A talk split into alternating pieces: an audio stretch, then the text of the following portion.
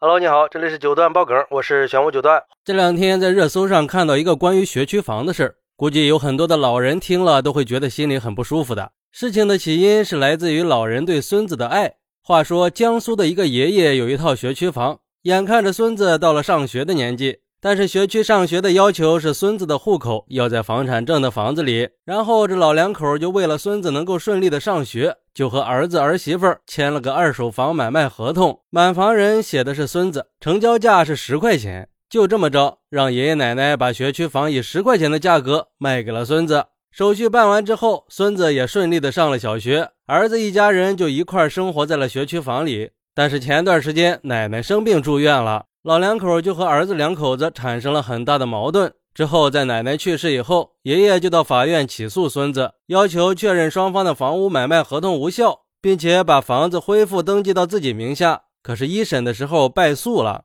现在二审仍然是败诉的结果，也就意味着学区房是再也收不回来了呀。虽然说法院认为双方签订买卖合同的时候并不存在真实的买卖意愿。并且房屋买卖合同上写的房屋成交价格是十块钱，很显然这不是正常的房屋买卖价格，应该认定这个买卖合同是无效合同。但是买卖合同虽然无效，但是也不影响爷爷把房子赠与孙子的真实意思，也不能对抗赠与合同已经履行完毕和这个房子已经归属孙子的事实。最终这个学区房仍然是归孙子所有。哎，这爷爷也是老了老了，落了一场空。房子、亲情都没了。虽然说他还有机会申诉，但是根据法院的两审判决来看，已经很清晰明了了。如果继续去申诉，也是很难申诉成功的。毕竟房子已经过户了呀。看了这个事儿，有网友就说了：“这个儿子也太不是个东西了。我爸妈去世之前看病，基本上都是我来照顾、出钱治病，但是我从来不贪图父母的钱财。父母去世的时候，姐姐负责安葬，最后遗产是姐姐拿走了，我看都没有看是多少。”只拿走了父母的照片。虽然说我经济一般，但是绝对不会在父母生前拿走房子。如果再让我选择，我还是会选择我的父母。他们给了我世上最无私的爱，也给了我世界上最美好的童年陪伴。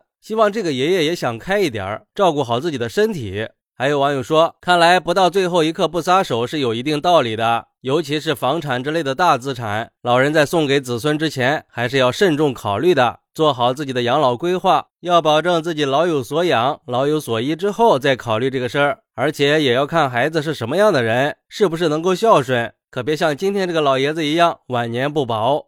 也有一个律师网友给出了建议，说建议老爷子不要以要回学区房为目标继续走下去了。后续应该换个思路，按照现在二审的判决，以后应该顺着买卖合同无效，那就可以以这个为出发点，要求以当年的市场价格拿回买房子的钱，这应该是老爷子可以得到公平待遇的唯一途径了。但是这个事儿还有一些复杂性，那就是奶奶已经去世了，之前他们这套学区房是属于夫妻共同财产，如果没有遗嘱，那按照法律规定，他儿子仍然是有遗产继承权的。至于这个房款能得到多少？估计还是要打官司的。其实这个事儿也给所有的老人都提了个醒：什么时候可以把资产交给子女，用什么样的方式给，一定要做好一个计划。有时候亲情在利益面前真的是一文不值的。不过老爷子的儿子也给自己的儿子做了一个好榜样，他是怎么对待自己父亲的，他儿子或许以后也会这么对待他的。不过老爷子最终也没有要回自己的房子。我觉得作为老人，应该给自己多留条后路，要把房子之类的大东西抓在手里抓紧喽。一旦给出去了，就可能会像这个老爷子一样。毕竟有些人确实是存在道德教育缺失的，人心还是应该要有点温度的。